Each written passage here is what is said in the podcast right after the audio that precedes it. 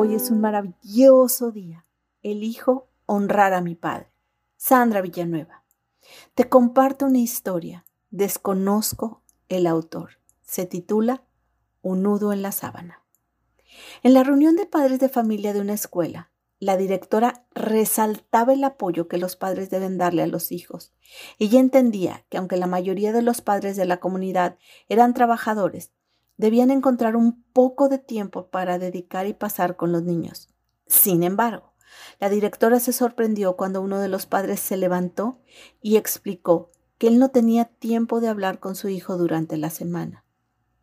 Cuando salía para trabajar era muy temprano y su hijo Todavía estaba durmiendo y cuando regresaba del trabajo era muy tarde y el niño ya estaba acostado.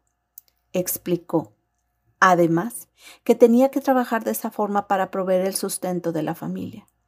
Dijo también que el no tener tiempo para su hijo lo angustiaba mucho e intentaba reemplazar esa falta dándole un beso todas las noches cuando llegaba a su casa y para que su hijo supiera que lo había ido a ver mientras dormía, hacía un nudo en la punta de la sábana.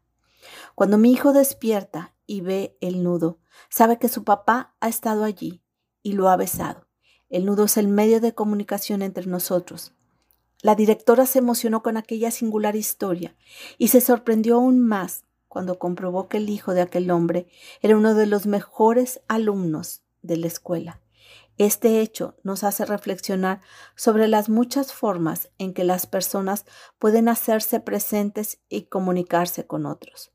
Aquel padre encontró su forma, una forma simple pero eficiente. Y lo más importante es que su hijo percibía a través del nudo todo el afecto de su papá. Algunas veces nos ocupamos tanto con la forma de decir las cosas que olvidamos lo principal, que es la comunicación a través del sentimiento. Simples detalles como un beso y un nudo en la punta de una sábana significaban para aquel hijo muchísimo más que un montón de regalos o disculpas vacías. Es válido que nos preocupemos por las personas, pero lo más importante es que ellas sepan y puedan sentir nuestra preocupación y cariño por ellas.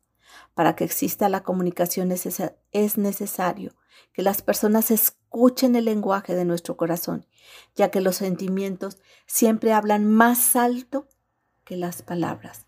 Es por ese motivo que un beso revestido del más puro afecto cura el dolor de cabeza, el golpe de rodilla o el miedo a la oscuridad.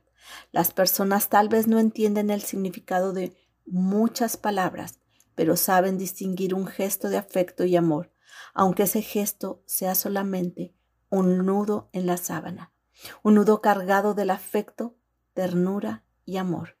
Vive de tal manera que cuando tus hijos piensen en justicia, cariño, amor e integridad, piensen en ti.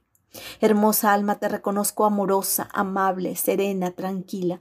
Te mando un fuerte y cálido abrazo. Sandra Villanueva. Yo estoy en paz.